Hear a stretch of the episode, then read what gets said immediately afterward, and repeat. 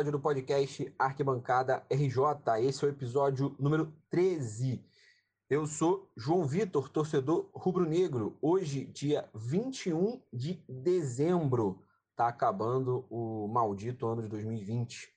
É, mas o Brasileirão não, né? 26 rodada ainda. É, Para a gente começar, antes da gente iniciar né, o debate, apresentando vocês, todo mundo que está aqui. É, Luísa, Vitória, como é que é isso? Oi, gente! Até que enfim, chegando aqui falando com muita felicidade. Uma vitória, a gente não sabe nem como comemorar, né? Marcelo, fala torcedor vascaíno.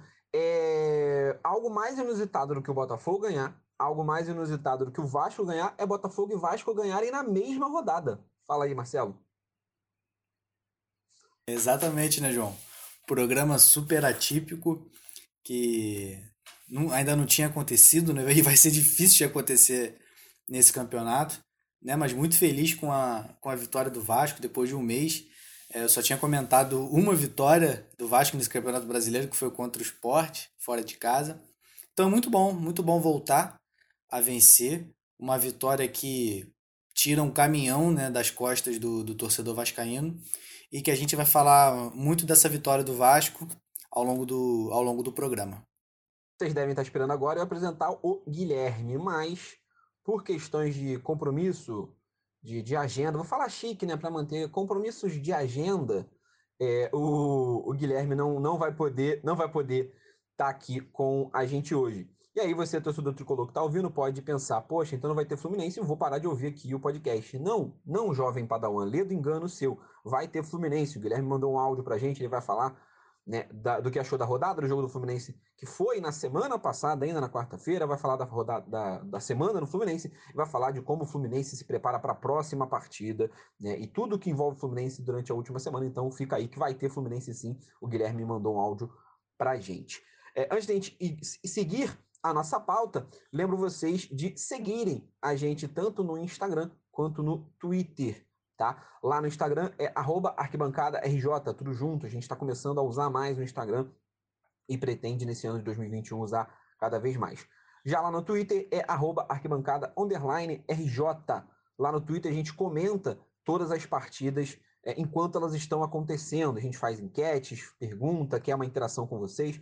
Lá no Twitter é um lugar é, que essa interação rola, rola com maior tranquilidade, rola de um jeito bem bacana.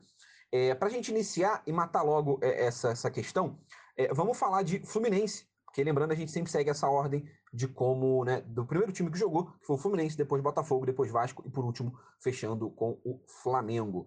É, então fiquem agora então com o áudio do, do Guilherme sobre a partida e a semana do Fluminense. Sou tricolor de coração. Então, gente, falando aí de Fluminense, né?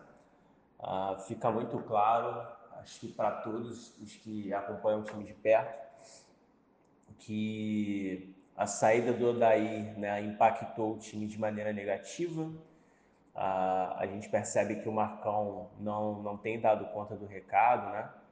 E provavelmente poucos técnicos dariam, né? Porque o Fluminense perdeu o técnico assim, que estava funcionando, né, que vinha fazendo o time alcançar os resultados, apesar de do futebol não ser muito vistoso, né, mas o time tinha um padrão de jogo, tinha uma maneira de jogar, sabia anular bem os seus adversários e conseguia fazer os seus resultados, né, na base do, da bola parada, é, do 1 a 0, enfim, mas vencia os jogos, era capaz de vencer os jogos. Agora com o Marcão, né? O Marcão assume o time meio que no susto, né? O time perdeu o treinador, o Odair no susto, saiu sem nenhum planejamento, sem nenhum aviso prévio, enfim. É... E assume o Marcão e ele claramente está deslocado, né? Em dois jogos, ele já desmontou todo o sistema defensivo que o Odair havia montado Uh, mudou né, o, o, esquema de marcação do time, né, o Odair, o time do Odair marcava de certa forma por zonas, né, era uma marcação, um sistema de marcação mais moderno, mais eficiente, uh, com os volantes apoiando os laterais, enfim. E é, já o Marcão opta por uma marcação mais individual, né, onde, os, onde os jogadores têm que correr muito e acabam ficando muito espaçados, né? Ah, e com isso o ataque adversário acaba acaba tendo facilidade para encontrar espaços, né?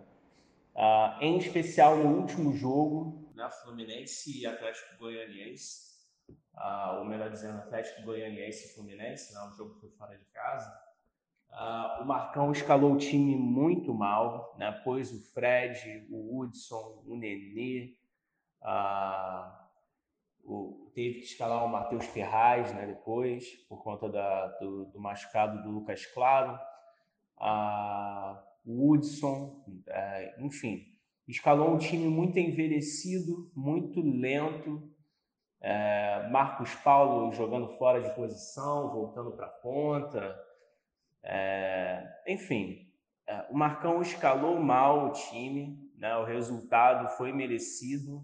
A derrota contra o Atlético foi muito merecida.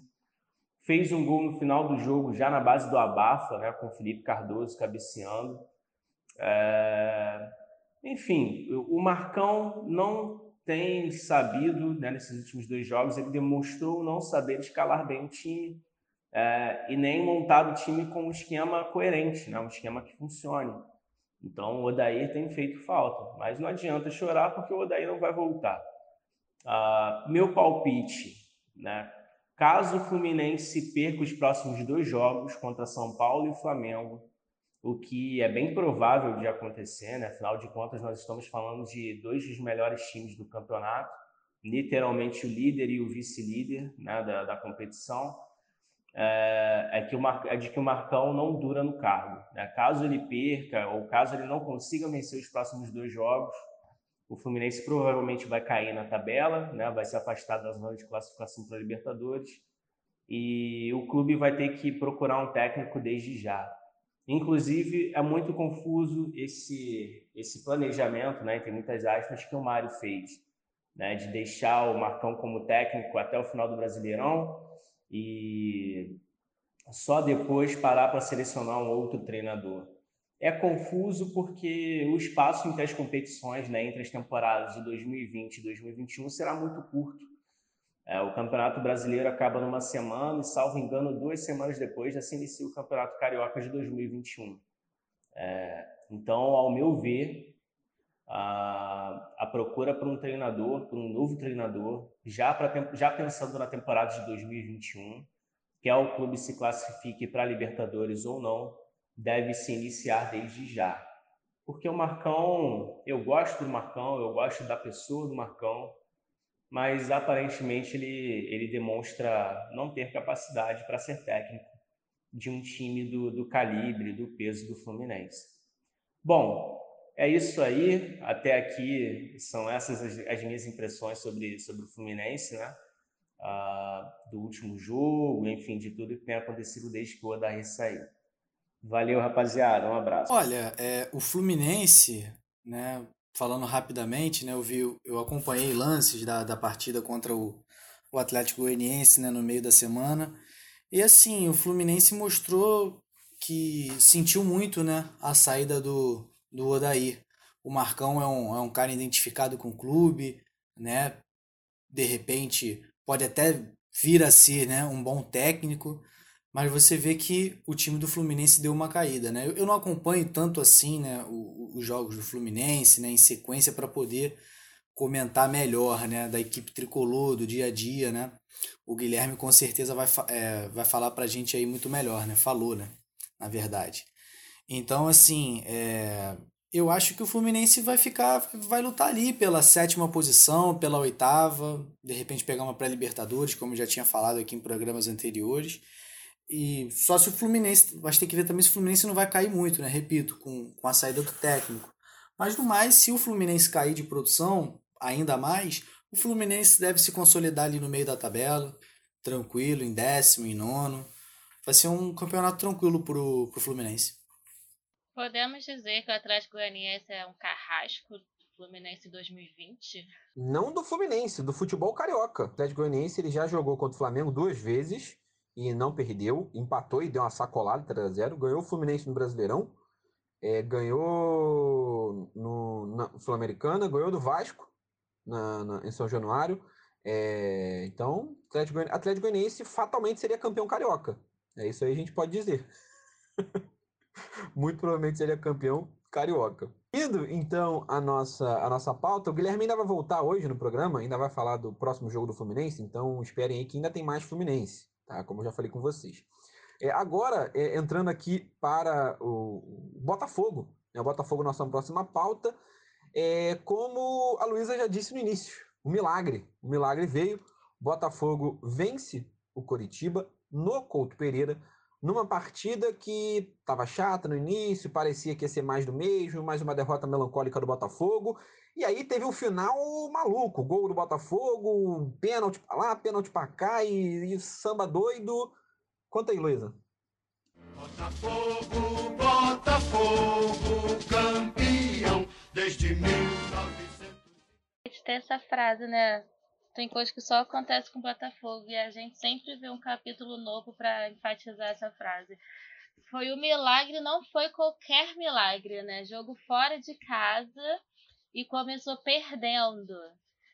Quando deu 1 a 0 contra o Curitiba, todo mundo, os torcedores já deram aquela desanimada, falou: "Tá, mais uma derrota aí, vai concretizar mesmo o rebaixamento", mas não o time conseguiu virar o jogo, conseguiu vencer e deu aquela esperança que a gente falou semana passada, né? Uma vitória deu essa esperança aí pro torcedor e um ânimo pro time, né, para conseguir continuar vencendo os jogos e, e, se afastar aí da zona de rebaixamento, que é o que todo mundo espera, né, pelo menos os botafoguenses. Foi um jogo que mostrou aí um uma diferença já com o Barroca né, em campo, mostrou um time mais organizado, um time que estava com mais vontade, né, coisa que eu venho falando aqui sempre, né? Que o time não mostra muita vontade durante os jogos. Esse mostrou um pouco mais, principalmente com a entrada do do Babi, do Cícero, do Lecaros, o time deu uma deu um up assim bem legal. Pedro Raul, nunca cornetei ele, maravilhoso, dois gols. o melhor que a gente pode ter. Dessa vez eu tenho que me redimir que ele realmente jogou bem no jogo, foi bastante importante pra, pra, na partida para o time.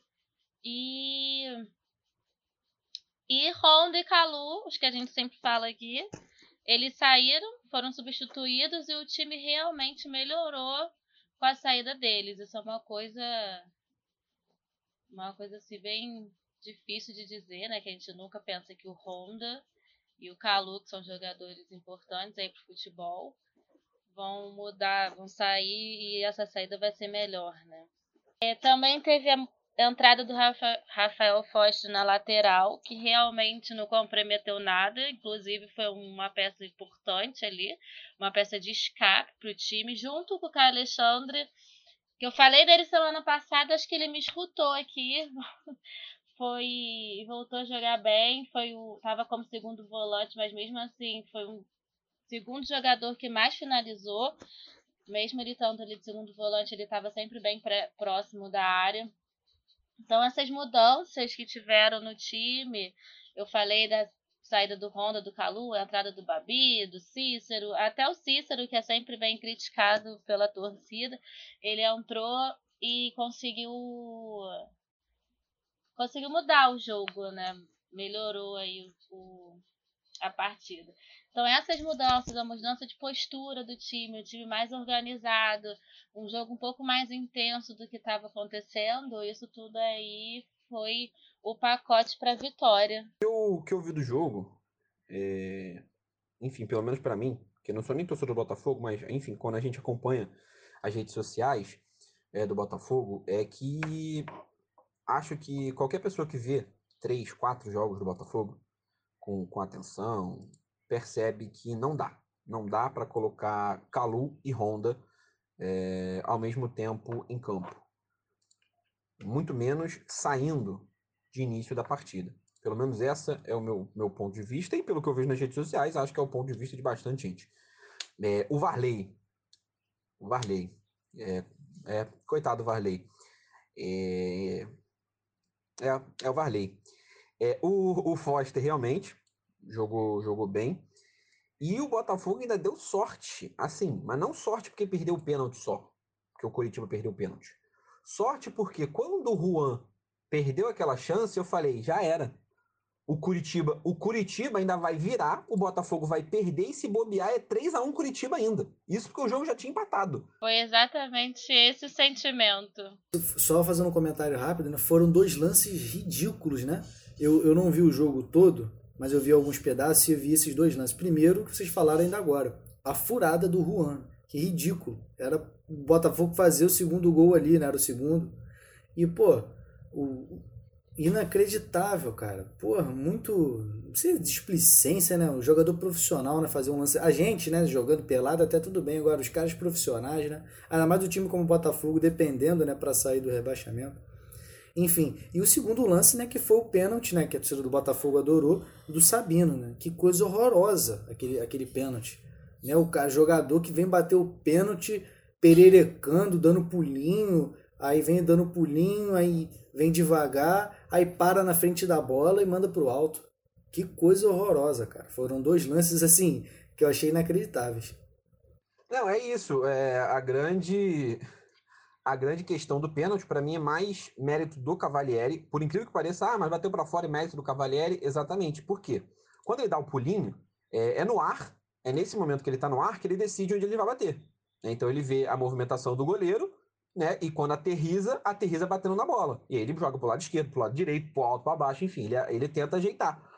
Quando ele vê que o Cavalieri, quando ele já tá no alto, ele vê que o Cavalieri ainda tá completamente parado, ele fica, já era, não sei onde eu bater, vou bater no alto para tirar o máximo que eu conseguir. Só que esse pro alto vai alto demais. Então acho que mesmo não tendo defendido, acho mais mérito do, do Cavalieri de ter entendido como o, o Sabino bate e ter ficado parado até o último segundo. Luísa, é, fala um pouco o Honda, né? O Honda lesionado pode desfalcar o Botafogo aí. O Honda para mim, apesar de não ter sido uma partida exuberante dele, jogou bem é, no último jogo. Acho que tirando tirando Pedro Raul que acabou, acabou decidindo, né? É, foi para mim o segundo melhor jogador do Botafogo em campo. Ele tentou, chutou, voltou para armar, até em alguns lances estava ali posicionado para marcar. É, mas fala aí dessa possível, desses possíveis jogos que o Honda pode, pode perder. Até brinquei, falei, né, que alguns torcedores, quando viram essa notícia, falaram, ah, tá, tá bom também, porque dentro de campo não tá fazendo muita diferença, mas faz nesse no jogo contra o Curitiba, como você falou, ele foi bastante importante em campo. E aí ele saiu machucado, e agora saiu a notícia que foi uma lesão na coxa esquerda, um desconforto muscular. Não vai enfrentar o Corinthians e pode ficar aí um mês de recuperação. Então, fica a dúvida se, se, se ele volta ainda a jogar pelo Botafogo, né? Ou não, também tem isso. E Agora a torcida vai ter que se contentar sempre com Bruno Nazário, né? Que, tem, que nas quatro vitórias do, do Botafogo ele não estava em campo. Isso daí também é um grande sinal, né? ainda mais para a torcida botafoguense supersticiosa. O Bruno Nazário não é um dos jogadores mais preferidos da, da torcida. E com o Honda machucado, vai ser sempre o Nazário agora, né? Então, foi uma notícia bem ruim, né? Para o Botafogo, essa lesão do Honda. Para a torcida do Botafogo, que, é, que tem superstição, né? Essa ideia do Nazário não ter participado de uma vitória preocupa mais o Nazário entrar do que, do que o Honda tá machucado. Luísa, para encerrar o Botafogo hoje, hoje não, né? Ainda a gente vai falar dos próximos jogos, mas é, para encerrar por, pelo momento né, o Botafogo, é, fala das últimas notícias sobre Botafogo SA. Mais uma notícia para iludir a gente. Saiu hoje falando que Botafogo SA está em fase de conversa com credores e deve começar já a captação de recursos em breve esse projeto aí é coordenado pelo economista Gustavo Magalhães Então, assim, né, dezembro do ano passado começou a se falar de Botafogo S.A., foi quando a torcida ficou feliz falando, ok, agora esse projeto realmente vai sair do papel, isso vai acontecer. Se passou um ano, altos e baixos, tiveram aqueles momentos da gente achar que nem fosse mais poder contar com, com essa fase de Botafogo S.A., virar clube empresa, mas agora estamos aqui em dezembro novamente, estamos falando de Botafogo S.A.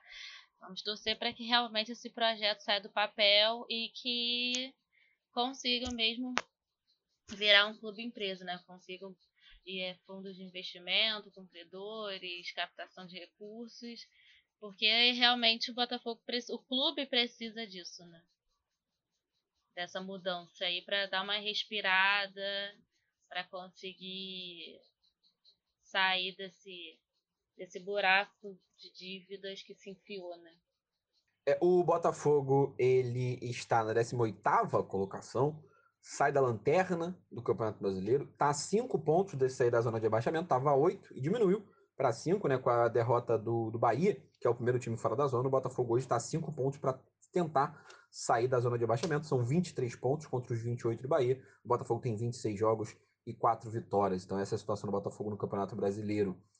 É, vamos avançando no nosso programa, vamos avançando para falar de Vasco da Gama. Como já anunciado na abertura do programa, Botafogo venceu, Vasco venceu. Vitória do Vasco 1 a 0. É muito milagre para um dia só. Vitória do Vasco 1 a 0 contra o Santos em São Januário. É, Marcelo, fala um pouco dessa partida, um pouco do Vasco e Santos desse último domingo. Vamos todos cantar de coração. A cruz de mal é o meu perdão. Tu tens o nome do herói. Então, galera, é, comentar comentar a vitória do Vasco, né? Nesse período de, de escassez, né? Que a gente que a gente tá é, é, se torna acaba que se torna um dia especial, né? Eu a torcida do Vasco sofrendo muito, né? Assim como a torcida do Botafogo. Então, assim, quando a gente tem uma vitória, Ainda mais contra o Santos, né, que está numa fase boa, uma vitória que o Vasco melhorou, né, jogou melhor. Assim, dá um alento, né, pra gente, né, para sair, pegar uma sequência de vitórias, quem sabe, né, e sair da, da zona de rebaixamento, assim. É tudo que a gente tudo que a gente quer e precisa, né? E falando do jogo, o João, é, o Vasco no esquema tático, quando eu vi, porque assim, a gente já começava a partida, né, com o Sapinto botando o time errado já no esquema tático. Então, assim, a gente já entrava meio derrotado, assim, caraca. De novo, ele com as mesmas peças, né, com o mesmo esquema tático. Dessa vez foi diferente. Não sei se ele ouviu a torcida, se ele alguém lá de dentro do clube pressionou ele. Ele entrou com um meio de campo mais povoado, né, só com dois atacantes, o Vinícius e o Cano. O Thales Magno estava suspenso. Então ele botou o Juninho no meio campo com o Carlinhos. Né, o Benítez sentiu. Eu fiquei muito preocupado que o Benítez sentiu a panturrilha e não ia jogar. Mas ele me surpreendeu, porque ele fez um meio-campo com, com o Andrei, né? Com o Andrei de volta, né? Primeiro volante, Marco Júnior. O Léo Gil também estava suspenso. Né? O Vasco estava sem Léo Gil, sem, é, sem Thales Magno, é, baixas importantes.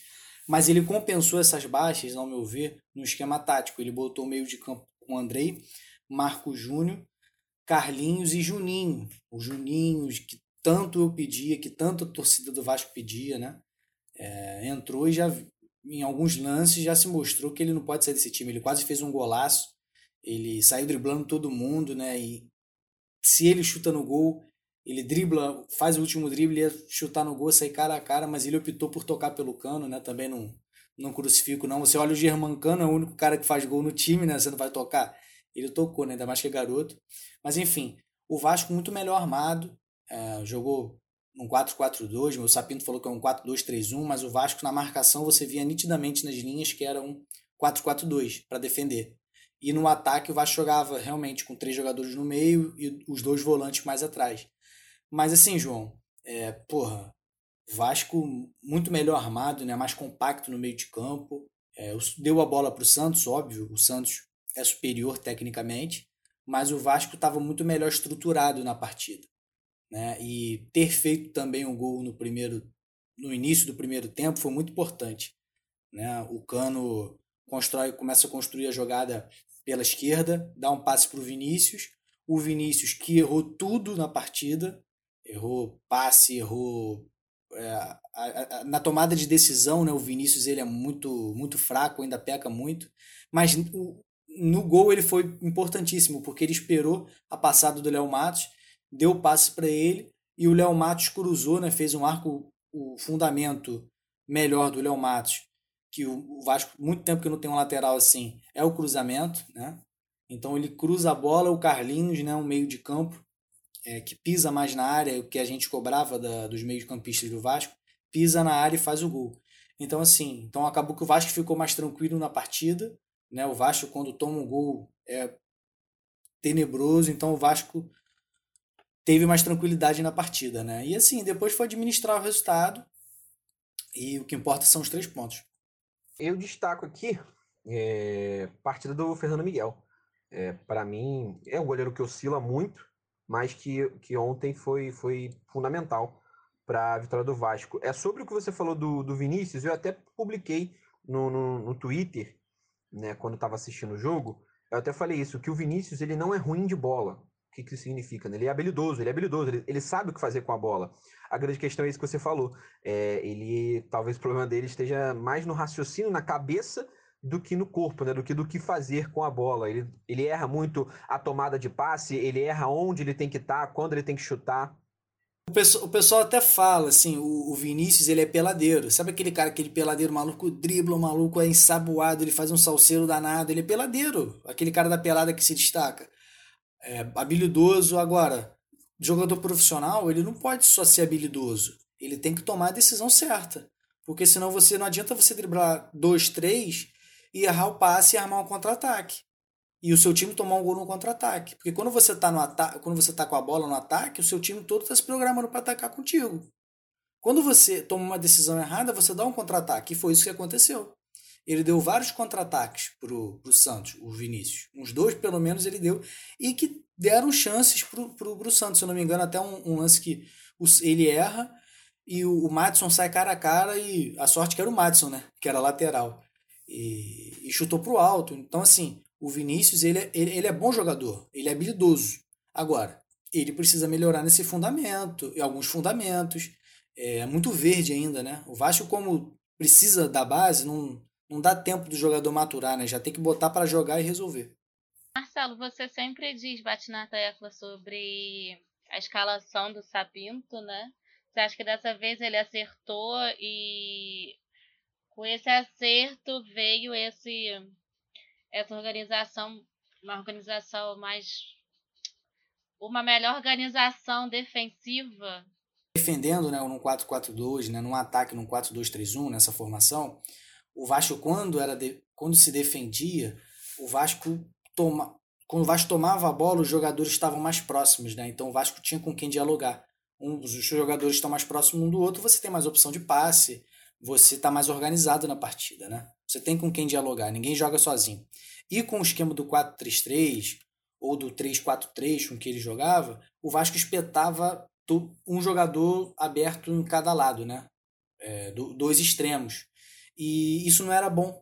Isso não era bom, porque para você ter um tipo, por exemplo, o Santos joga com dois abertos, que é o Soteudo e o Marinho.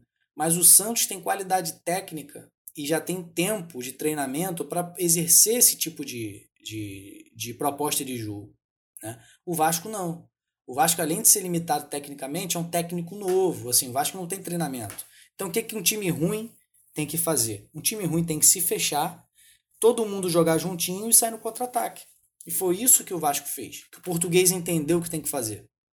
E, e por isso que eu batia nessa tecla em todos os programas no esquema tático, porque eu via que o Vasco é um time limitado, sim, mas que estava deixando ponto de bobeira porque estava sendo mal armado. Agora o Vasco bem armado, num 4-4-2, num 4-2-3-1, o Vasco se torna mais competitivo. Esse é o ponto. É, Marcelo, é uma coisa que você sempre falou também, é, e aí vou pedir para você emendar duas coisas em um, falar do, da importância do Benítez para o Vasco, né? Benítez e Cano, né? Como essa, essas duas figuras é, de excelência, né? Dentro do, do elenco do Vasco. É, primeiro, comentar a saída do, do Benítez, né? Que, enfim, provavelmente vai ser, vai ser decretada, né? Porque pela falta de dinheiro, do Vasco, né? De fato, o Vasco não tem dinheiro e o, e o Independente, né, que é o clube dele, não aceita prorrogação de empréstimo, nem o Vasco tem condição de, de pagar qualquer coisa. É, o, o Benítez, ele era de fato, ele é de fato, eu peço uma análise ao próprio Benítez, né, o que o Benítez fez no Vasco, ele era um cara de fato imprescindível ao, ao esquema, a, ao elenco do Vasco, né, que passou por diversos esquemas durante, durante a temporada, ou, ou ele foi super valorizado no Vasco pelo, pelo fato do elenco ser pobre. O que, que, você, que, que você acha aí? Comenta sobre o Benítez e depois responde eh, a pergunta aí. É, eu, eu vou tentar responder tudo assim de, de uma vez, tá, João? O que acontece? O, o Vasco, é, em relação ao Benítez, melhor dizendo, é, ele é um bom jogador. Isso, assim, ninguém discute. O Benítez é um bom jogador. O Benítez, ele ele estava naquele time do Independiente, né, que foi campeão da, da Sul-Americana em cima do Flamengo, né, no ano de, de 2017, que por sinal me deixou muito feliz aquele, aquele campeonato do Independente. Mas assim, é, ele é um bom jogador. A grande questão é que é, como, como que eu vou dizer em relação ao Benítez? É, se ele realmente ele é imprescindível ao Vasco. É, porque assim, o Benítez é um bom jogador. Ele não é um supra-sumo, mas ele é um bom jogador. E num elenco como o do Vasco, de uma pobreza técnica absurda, ele se destaca. Ele se destaca. E assim, eu acho que, na minha opinião, o Vasco deveria fazer um esforço para tentar contratar ele. Porque é um jogador que, assim, se ele não vale 20 milhões por 60% do passe dele, não vale. É 20 milhões. Mas assim, você não tem o Benítez, você corre um risco muito grande, né? Porque o Vasco não tem nenhum outro meio de ligação. Então, assim, é uma série de, de fatores assim que tem o Benítez. E, na minha opinião, ele não vale 20 milhões, entendeu? Mas ele é imprescindível pro Vasco. Ele é imprescindível pro Vasco porque justamente o Vasco não tem jogadores né, da, qualidade do, da qualidade do Benítez. Agora, é também complicado, porque aí você paga 20 milhões no jogador e depois fica devendo o resto do elenco. Né? É, o Vasco não tem condições atualmente, ou só se arrumar um parceiro, um investidor, né, para bancar o jogador. E assim, é, é, é uma situação complicada. O Benítez, o Independente sabe que ele também não tem é, não tem essas. O Independente está jogando com o Vasco, está belefando, falando que ele tem várias outras propostas. Não tem. O Benítez sempre também foi um jogador que se machucou muito na carreira. O Benítez ele não tem uma sequência de jogos. Né? Tá, é, na, é no histórico dele, da carreira do Benítez. Ele não é um, um atleta que joga todas as partidas. Então, assim, tem uma série de questões que prós e contras que jogam a favor do Benítez. Marcelo, tá falando muito. Você contrataria ou não o Benítez? Eu contrataria o Benítez. Só que vai ser um jogador que você não vai dar o todo o retorno do mundo para você. Ele é um jogador, repito, que tem uma deficiência na parte física. Então, assim, tem os prós e os contras. Mas eu, para fechar, contrataria o Benítez sim, porque nesse atual elenco pobre do Vasco, ele é imprescindível. Show de bola. É isso que eu ia comentar. É um cara que, que não joga tanto, né? Ele, se eu não me engano, essa já é a temporada que ele mais fez jogos na carreira. Ele não tinha feito mais do que 25 jogos na carreira, 25 ou 26, alguma coisa. Tô, tô chutando por alto, tá? Não, tô, não pega essa informação como jornalística, não. Tô pegando por alto algo que eu ouvi falar em alguma transmissão do Vasco, mas se eu não me engano é isso, algo de 25, 26 jogos é, foi a maior temporada e essa já é a maior temporada em número de jogos do Benítez. É, avançando o nosso programa, vamos falar agora do meu Flamengo. Uma vez Flamengo, sempre Flamengo. Flamengo sempre eu hei de ser. Meu Flamengo que venceu jogaço, jogaço contra o, o Bahia, né? É, resultado de 4 a 3 que coloca o, o Flamengo em segundo lugar, de novo, né? De volta a esse, a esse posto né, que o Flamengo tanto viveu nesse Campeonato Brasileiro, sem perseguindo a liderança e ainda não assumiu a liderança no Campeonato Brasileiro, é algo recorrente do que a gente já falou aqui. É, enfim, é, antes da gente da gente começar e falar de campo e bola, eu já vou falar do assunto ruim que aconteceu nessa partida, é, a denúncia do Gerson, é, no final da partida, ele, ele acusou, né, ele disse que o atacante meio-campista do, do Bahia, o Juan Pablo Ramírez, ou conhecido pelo apelido de Índio Ramírez, é, o teria é, dirigido com palavras é, racistas, né? Enfim, complicado, é assunto complicado demais. Não por desacreditar, não complicado na entonação que o Mano Menezes usou, tá? No complicado é complicado falar, não, é complicado porque é ruim, é triste a gente ter que viver situações como essa, né? um pouco mais de 10 dias do acontecimento na Champions League. A gente não comentou aqui, mas acredito que todo mundo que acompanha futebol viu né, a saída do, do, do PSG e do Istambul Basaksehir né, do jogo né, pela Champions League por conta do, de, um, de um caso muito parecido, muito semelhante né, na Champions League, nesse, nessa partida já citada. É, enfim, é, eu queria, é, vocês que só nos ouvem e que não nos conhecem é, fisicamente, nós temos aqui entre nós uma, uma integrante, a Luísa, uma mulher é, negra, e então acho que, enfim, não que, tá? E aí já falando, não que ela só sirva e só vá falar de, de racismo, tá? É muito mais do que isso. Inclusive, né, quem acompanha o nosso, nosso podcast, a gente nunca falou sobre a nossa cor de pele aqui no programa, até porque, enfim, é irrelevante para o nosso conteúdo. Mas, é, para falar sobre isso, eu acho relevante, eu acho legal comentar é, sobre, sobre a Luísa. Então eu passo, passo a palavra a ela como, como ela viu, como ela entendeu, como, enfim, como chegou até ela esse, esse caso do, do Gerson com o Ramires. Fala aí, Luísa. Jean, como você estava falando, eu acho que a palavra que, que dá para usar é chato, assim. É mais uma vez a gente tem que falar sobre isso e tentar mostrar para as pessoas o quanto isso é ruim e, e, o porquê que é racismo, porque ah, só chamou o cara de negro, ah, ele não é negro. As pessoas não sei se fazem por, por ignorância, se realmente não enxerga o quanto isso é, é ruim para quem escuta, né? Porque, ah, se me chamar de branco, ok, eu não vou falar nada. Então, assim, a gente tem que estar sempre explicando para a pessoa que não que não passa por isso o motivo disso ser racismo, o motivo disso ser algo prejudicial. E, pô, a gente tá em 2020, quase entrando em 2021, e é um assunto que parece estar retrocedendo, assim, né? Que parece estar acontecendo cada vez mais e as pessoas estão mais, cada vez mais ignorantes. E como você falou, é só uma cor de pele.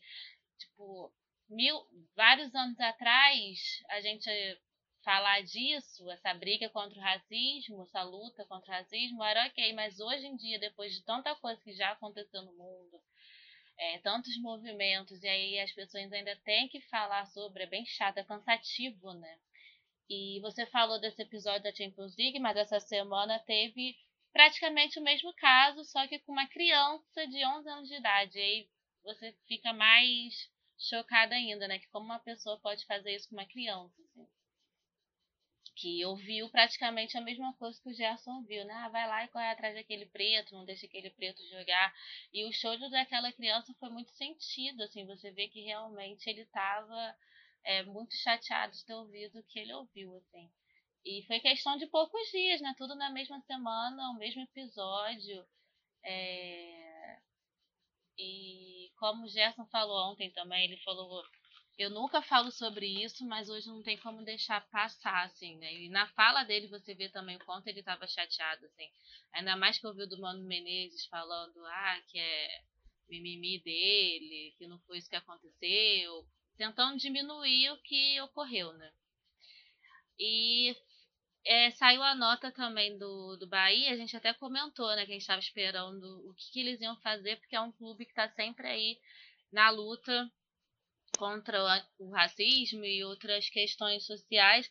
E a parte que eles falam que que vão ver o que realmente aconteceu, o que, que vai acontecer com o Ramires, é, eles falam, o clube entende que é indispensável, imprescindível, fundamental que a voz da vítima seja preponderante em casos desta natureza. Então, assim, essa foi a parte mais importante do, do que eles comentaram, do que o clube comentou Porque é isso, né? Você tem que sempre dar voz à vítima e não tentar é, silenciar e não tentar diminuir o que ele está falando, porque quem passou por aquilo foi ele, não foi você. Não...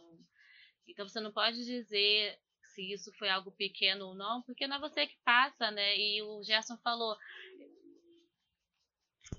O Gerson falou que já escutou muito o Cala a Boca Negro através de olhares, né? E é isso, todo dia as pessoas passam por algum as pessoas negras né passam por algum tipo de preconceito até mesmo um preconceito mais velado assim mas que a gente está tem que sempre bater na tecla e lutar contra isso né? Vamos ver se daqui a alguns anos a gente veja uma diferença né? Mas isso que é mais triste assim né? Por 2021 praticamente a gente está nesse retrocesso absurdo não só de racismo, como que outras questões sociais assim que a gente está vivendo, né? Tá? Isso é meio angustiante, assim. Perfeito, Luísa, perfeito. É, Para fechar o assunto, é, não acho que, que, que a expulsão, né, que a exclusão do, do Ramires vai acabar com, com racismo. Seria ingenuidade da minha parte. Mas acho que comprovada, é, mais uma vez, né, o relato do Gerson e a forma que ele, que ele reagiu a toda a situação, acho que é, é bem é bem esclarecedora, né? Você vê que o próprio Ramires não se defende, isso também é algo que eu, que eu sempre gosto de ver, né? Sempre que você faz alguma coisa, é, sempre que você não faz alguma coisa que te acusam, você nega, você nega veementemente, você fica furioso. E o Ramires não, não pareceu furioso em ser acusado de, de racismo. Mas acho que alguma coisa. Acho não, alguma coisa tem, tem que ser feita. É, vamos falar de, de bola né, sobre o, o jogo. É difícil, difícil fazer alguma análise. Quando acabou o jogo, eu até mandei um áudio para um amigo meu e falei, cara, vou ter que assistir o jogo de novo, não sei o que aconteceu. É, não sei, sinceramente, o Flamengo quando empata, e aí parte para cima com um a menos, é, Rogério Ceni fazendo coisa errada, é, o time meio bagunçado, meio organizado, mesmo querendo saber o que fazer, indo para cima. Surge uma, uma jogada. Tava tudo certo para dar errado, né? Tava tudo certo para dar errado. É, e aí o Flamengo começa jogando muito bem. Faz uns, uns nove minutos, né? Nove minutos por quê? Porque foi o momento da expulsão do, do Gabi, né? O Gabigol o Flamengo faz 1x0 com, com o Bruno Henrique, um golaço. E que partida do Bruno Henrique talvez seja mais uma partida, ou a partida para reafirmar que o Bruno Henrique está de volta. Não é o, 2000, o, Bruno Henrique de 2019, mas é um Bruno Henrique muito melhor do que ele vinha, vinha jogando. É, a boa partida do Flamengo até então, e aí vem a expulsão. É, a expulsão que, ao meu ver, é, não sei para você, quer dizer, na verdade sei, a gente já comentou em off, mas queria que vocês comentassem também. Uma expulsão exagerada. Acho que o Gabigol possa ter xingado o árbitro, possa ter xingado o vento, possa ter se xingado porque ele cai e toca errado, pode ter xingado um companheiro, enfim, ele pode, pode ter falado alguma coisa. Mas acho que, que o vermelho naquela situação é, é exagerado. Falem aí que. Pra, acho que poderia ter dado amarelo e ter falado firme com ele, assim, né? Também acho que expulsão. Mas não sei se o combo ali dele achar que o Gabigol simulou uma falta e depois xingou ele pode ter levado isso, né? A expulsão. Mas eu achei exagerado também. Eu acho que um amarelo e um, um esporrinho ali já estava de bom tamanho. É, eu, a gente estava comentando até antes, né, João, de, de começar a gravação. Eu também acho que foi exagerado, assim. É, eu acho que um. Concordo com o que a Luísa falou, acho que um amarelo é, estaria de bom tamanho. Mas é aquilo, né? Tem jogadores que. Até dei o exemplo do Carlos Alberto, né? mal comparando, mas é isso. O Gabigol ele é mais bilindrado, reclama da arbitragem, né? tem histórico. Então, assim, o árbitro já entra até meio. Podemos dizer, meio escaldado com ele, né? Então, assim, ele não foi para expulsão, é, errou o árbitro, né? mas por ser o Gabigol, por já ter um histórico, a arbitragem já fica mais. já não tem a mesma paciência, né? Mas foi um erro. Foi um erro grave da arbitragem, não era para ter sido expulso, prejudicou o Flamengo, né? Mas como o Flamengo já tem muito histórico de ser beneficiado pela, pela arbitragem, é um reembolso, né? Aí depois a gente fala que roubado é mais gostoso, vocês reclamam. Mas, né? Mas vamos lá. É, sobre. Duas coisas, né? Que é importante falar para fechar a expulsão. Não é que o Gabigol seja santo, não. Tá? O Gabigol conseguiu ser expulso ano passado é, no jogo contra o Grêmio, lá na Arena do Grêmio. Aquele 1 a 0 que ele mesmo faz o gol do Flamengo, aquele jogo o Flamengo tinha acabado de dar de 5 a 0 com o Santos, já estava a 833 pontos na liderança. O Flamengo estava com um time misto naquele, naquele jogo. Enfim, ele conseguiu ser expulso naquela partida, que não era uma partida tensa. Enfim, né, era para ver. E lá ele tinha, teve motivo de ser expulso. É, então não é que o Gabigol seja santo. Então, é importante também destacar, mas acho que dessa, nessa oportunidade, eu acho que ficou muito mais pelo que o Marcelo falou, muito mais pela conta do, do passado do Gabigol, do que pelo lance em si. E aí, no jogo, o Flamengo fez esse, esse gol. No primeiro tempo, ainda conseguiu aumentar com uma boa jogada do Gerson, um bom passe do Gerson. Bruno Henrique foi muito inteligente, achou o Isla para fazer de perna esquerda ali, o primeiro gol do chileno com a camisa do Flamengo num, no primeiro tempo que poderia ter feito mais. Teve uma boa jogada pelo Arrascaeta, pela direita, que ele cruza para o Bruno Henrique, o Bruno Henrique chega batendo de chapa, só que bate errado, bate para fora. Se o Flamengo faz 3 a 0 ali, talvez é, solucionasse e resolvesse a partida. E aí a gente vem para o segundo tempo. Né? Um segundo tempo onde em 15 minutos, 13 minutos, 14 para ser mais exato, o, as, as falhas defensivas do Flamengo que aconteceram no primeiro tempo, o Felipe Luiz mal defensivamente, um Natan muito oscilante. É, é normal, é um garoto, é jovem. É, mas nesse jogo, talvez a pior partida dele com a camisa do Flamengo, porque ele dá mole no primeiro gol pro, pro Ramires. No segundo, ele não sobe na bola do Gilberto. No segundo, no segundo não, no terceiro gol, né, no gol da virada, ele não sobe, ele não marca o Gilberto, o Gilberto sobe sozinho para fazer o gol de cabeça. E aí, beleza, o segundo gol do Bahia realmente não tinha muito o que fazer. Né, uma paulada do Gilberto lá no ângulo, é, e não tinha nem o que o Diogo Alves fazer, não tinha ninguém que, que solucionasse aquele gol. E aí, o Rogério Ceni, é, para mim, erra bastante ainda no Flamengo. Porque ele ainda erra bastante. Eu acho que o Flamengo não evoluiu o quanto falam que evoluiu. Acho ainda que o Flamengo continua vencendo as partidas por conta do desempenho técnico do elenco. Estou falando que o Rogério Senna não tem influência nenhuma? Óbvio que não. Senão eu estaria desmerecendo tudo que eu já falei aqui nesse, nesse podcast. Acho que ele tem influência, mas ainda acho que ele erra muito e erra mais do que acerta. Por exemplo, no jogo de ontem, é, o posicionamento da defesa, isso é coisa de treino, ainda, ainda não é o ideal, ainda erra muito como errava com o Domi. Então ainda não dá para ver uma evolução. Por mais que ele tenha talvez acertado na defesa titular com o Rodrigo Caio e Natan, tudo bem que o Domi também não tinha o Rodrigo Caio por muito tempo, mas ele acertou pelo menos essa defesa, né? Colocou o Natan e, o Rodrigo Caio para mim é, são os melhores zagueiros hoje ainda erra muito. E ele errou nas substituições. Primeiro, ele demora para mexer, o Flamengo toma virada e mesmo assim ele não mexe no time, ele ainda espera com que aquele time que visivelmente se abalou um pouco, o próprio Gerson, com o caso do racismo que a gente for saber depois, ele perde ali 10 minutos do seu prumo. Eu até comentei isso no Twitter e logo depois também pedi desculpa porque tinha toda a justificativa para ele perder o prumo ali, até mais do que ele perdeu. Mas e acabou voltando e jogando muito. Né, acabou voltando e decidindo a, a partida. Mas o Rogério Ceni mexeu errado. Para mim, ele tira o Isla, que não podia sair, estava jogando muito bem nessa partida, jogando muito bem ofensivamente, é, e coloca o, o, Vitinho e o Pedro, e tira também o, o Arrascaeta. E aí, meu amigo, é, se qualquer um estava assistindo o jogo, eu sei, eu entendo que para trinca do meio de campo que ele gosta de formar ali, com o Everton Ribeiro jogando pela direita, cortando para o meio, funciona melhor. Mas você não pode tirar o Isla e colocar o João Gomes na lateral. Por quê? Porque ele não sabe jogar ali. Nunca treinou. Não joga daquela forma. Então, esse foi, foi um grande erro, tanto que o próprio Rogério Ceni percebe a burrada que fez e logo depois tira o João Gomes na lateral e coloca o Mateuzinho. E teve um lance em que o João Gomes chega na cara da, na entrada da área, era só cruzar a bola para o Pedro, que estava entrando dentro da área ele faz o quê? Cruza errado. Por quê? Não tem o cacuete de lateral. Então ainda acho que o Rogério Ceni, acho que o Rogério Ceni é, fez algumas mudanças que, pode, que possam dar certo. Bruno Henrique é um caso, vem jogando cada vez mais, mas ele ainda erra muito. Não acho que o Flamengo tenha evoluído tanto quanto quanto dizem.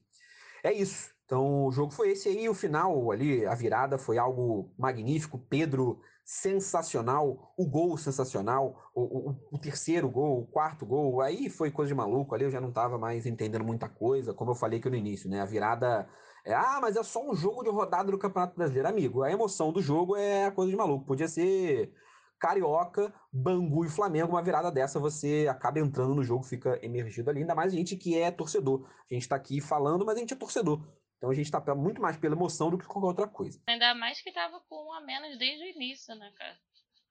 Então, foi para vocês foi mais especial ainda, né? Então, aquela questão de honra, de, da dificuldade, do nível de dificuldade, tá lá no alto.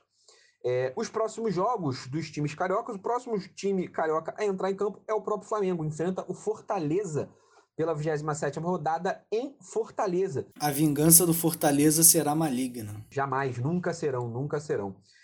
É, vai ser a lei do ex do técnico. É, então o Flamengo é aquilo. O Flamengo está naquela caça ao São Paulo e não pode perder ponto. É, ainda depende só de si, como a gente vem falando, ainda depende só dos seus esforços, só das suas vitórias, mas precisa realizar essas vitórias. Então o Flamengo tem que vencer na, na próxima semana. Não tem o Gabigol, é, porque, né? Motivos óbvios da expulsão é, possivelmente o Pedro deve entrar nesse time. O Flamengo é favorito, vai ter, enfim, como, como agora até o final do brasileiro, sempre uma semana de treino. É, é importante o Flamengo mostrar evolução. Depois do Flamengo, entra em campo o Fluminense. Então fiquem agora, como eu falei que o Guilherme ia voltar, fique agora com áudio do que o, Flumin... do que o Guilherme acha do próximo jogo do Fluminense. Fluminense que enfrenta o São Paulo às 9 horas no dia 26. Eu esqueci de falar a hora do jogo do Flamengo. O Flamengo também joga no dia 26 às 7 horas. Fluminense enfrenta o São Paulo no Maracanã. Fiquei com o áudio do Guilherme. Falando sobre o próximo jogo, né, São Paulo contra Fluminense no dia 26. Uh, ah, ser bem sincero, a expectativa não é das melhores, não. Uh, eu sou um torcedor bem pessimista, né, quando quando o time vai mal ou quando o time tem uma sequência ruim de jogos. Uh, vamos lá. O, se o Marcão repetir a escalação do último jogo, né, o jogo contra o Atlético Goianiense, uh, um, essa escalação em que a gente já falou, né, que foi uma escalação envelhecida, um time muito velho, muito jogador acima dos 30 anos jogando junto, o São Paulo vai passar o trator por cima do Fluminense sem pena, sem pena. É, agora, uh, se o Marcão pôr um time mais jovem, se ele conseguir, né, nesses quase 10 dias de intervalo entre um jogo e outro, ajustar o sistema de marcação do time, ajustar o sistema defensivo, pode ser que o Fluminense consiga fazer um bom resultado e voltar a subir na tabela, né? voltar a se aproximar do, da zona de classificação para Libertadores. O Fluminense precisa voltar a vencer, precisa voltar a fazer três pontos, porque Corinthians e Ceará e o próprio Grêmio né, estão subindo na tabela, estão vencendo, estão reagindo dentro do campeonato. E a gente não sabe como vão ficar as vagas né, para a Libertadores, se vai ter G7, se vai ter G8, como vai ser. Então, o ideal é que o time volte a vencer para fugir da concorrência dessas outras equipes, né? Conseguir se aproximar da, do, do G4 novamente, né? E com isso conseguir uma, uma classificação tranquila para a Libertadores do ano que vem. Esse é o sonho. Mas para isso, o Marcão vai precisar acertar o sistema defensivo do time, escalar melhor o time, né? não simplesmente distribuir um colete para os jogadores mais experientes, para os jogadores com mais nome. Né? Ele vai precisar ter o controle sobre essa panelinha do vestiário aí. Se deixar pô, o Fred, o Nenê, o Hudson tomarem conta do time, cara, acabou a temporada do Flu. Depois do Fluminense, entra em campo o Botafogo. O Botafogo vem a campo no domingo, no dia 27, eh, às 4 horas da tarde, aniversário da Luísa. Luísa, fala aí qual vai ser o presente do, do Botafogo. Seu presente vai ser uma vitória do Botafogo contra o Corinthians? Eu espero muito que o Botafogo me dê essa, essa, esse presente, essa alegria, né? Vamos ver se vai vir mais um milagre aí. Mas segunda-feira que vem estarei aqui novamente falando desse jogo e falando da vitória. Tenho certeza nisso, porque o presente vem. como eu falei, depois da primeira, irmão, é a, a confiança tá lá no alto. É, depois do Botafogo, para encerrar a rodada, o Vasco da Gama. Vasco da Gama que enfrenta o Atlético Paranaense lá no Paraná, jogo também no domingo, às 18h15 na Arena da Baixada. Marcelo, fala do jogo um pouquinho, o que esperar desse jogo. Bom, João, a expectativa é boa. Expectativa boa, o Vasco com certeza a confiança vai estar mais alta da equipe depois dessa vitória contra o, contra o Santos a expectativa é boa. O Atlético Paranaense está ali né, no meio da tabela, se não me engano, com também está com 31 pontos. Então acaba que é um confronto direto, né? O Vasco, se vencer, é, sai da zona, pode ir até para 13 terceira, 14 quarta posição, né? Dar um salto legal na tabela. Então, assim, pô, seria terminar o ano pro Vascaíno, assim, seria muito bom, né? Sair, sair da zona e para poder passar a virada, né? Fora da zona mas também não vou negar que se o Vasco empatar com o Atlético Paranaense fora de casa também não seria um mau resultado. Vamos torcer e que o Vasco entre agora numa nova fase. É isso, galera. Então é isso. A gente vai chegando ao final do nosso podcast. É, se despeço aí. Valeu, galera. Um Feliz Natal, que agora a gente vai voltar já depois do Natal, né? Então que vocês tenham um Natal especial com suas famílias. Por favor, tomem cuidado que o corona ainda tá aí. E continue escutando a gente. Obrigada. E vamos aí torcer por uma vitória do Botafogo. Valeu, galera. Foi um prazer né, estar aqui com vocês novamente. Né? Um, boas festas, né? Feliz Natal para todo mundo. Vocês possam ter um final de ano muito bom, né?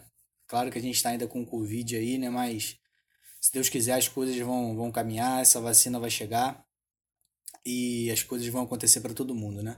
E torcer, torcer que o Vasco tenha uma boa semana de, de treinamentos, né? Como eu disse, para o Vasco poder sair dessa zona de rebaixamento e dar um final de ano de, de paz para sua torcida fora da zona que a gente que a gente merece. A gente não merece esse sofrimento não. Valeu, galera. Não esqueçam de seguir a gente nas redes sociais, que é importantíssimo, né? A gente sempre pede. E é isso. Uma boa semana a todos. É isso, galera. É isso. É... Feliz Natal aí para todo mundo. É, ano, semana que vem, ano que vem, semana que vem a gente ainda volta, se tudo der certo, é, para comentar a última rodada do ano, não a última rodada brasileira, a última rodada do ano. E aí talvez volte só no ano que vem, né? Na outra semana, enfim. A gente vai ver ainda como é que vai ficar o planejamento de, de início, de final barra início de ano aqui do, do nosso podcast. Muito obrigado pela atenção de vocês, quem nos ouviu até aqui. E é isso. Valeu. Se cuidem o máximo que vocês puderem. Valeu, galera. Até semana que vem. Um abraço forte e fui! you